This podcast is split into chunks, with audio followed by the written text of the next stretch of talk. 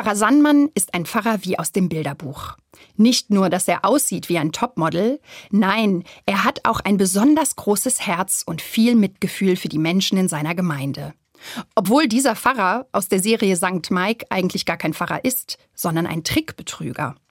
Aufgrund eines dummen Zufalls war er in die Rolle eines Pfarrers geschlüpft und ist dann aus der Nummer nicht mehr herausgekommen. Und nun ist dieser Fake-Pfarrer ziemlich im Stress, denn er muss dringend an viel Geld kommen, das er dem Gangster Jurek schuldet.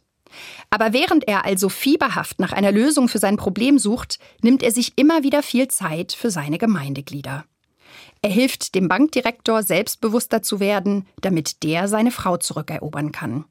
Der ungewollt Schwangeren zeigt er neue Perspektiven und sie bekommt den Job als Pfarramtssekretärin. Er bewahrt einen Krebskranken vom Selbstmord, schlichtet einen jahrelangen Familienstreit und wickelt ein Findelbaby auf dem Altar in der Kirche. Skandalös, könnte man schreien. Aber dieser unechte Pfarrer zeigt echte Nächstenliebe.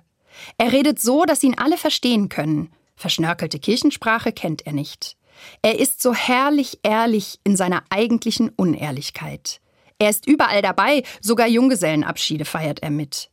Mit seiner liebevollen und unvoreingenommenen Art steckt er seine Leute vor Ort an, so dass in 0, nix ein Gemeindefest mit Versteigerung und Spendensammlung organisiert werden kann, weil alle mit anpacken.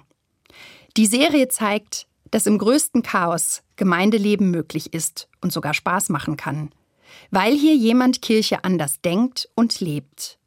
Und was wir noch lernen können vom falschen Pfarrer Sandmann, egal wie tief wir selbst im Dreck sitzen, es lohnt sich für andere da zu sein. Das ist echte Nächstenliebe.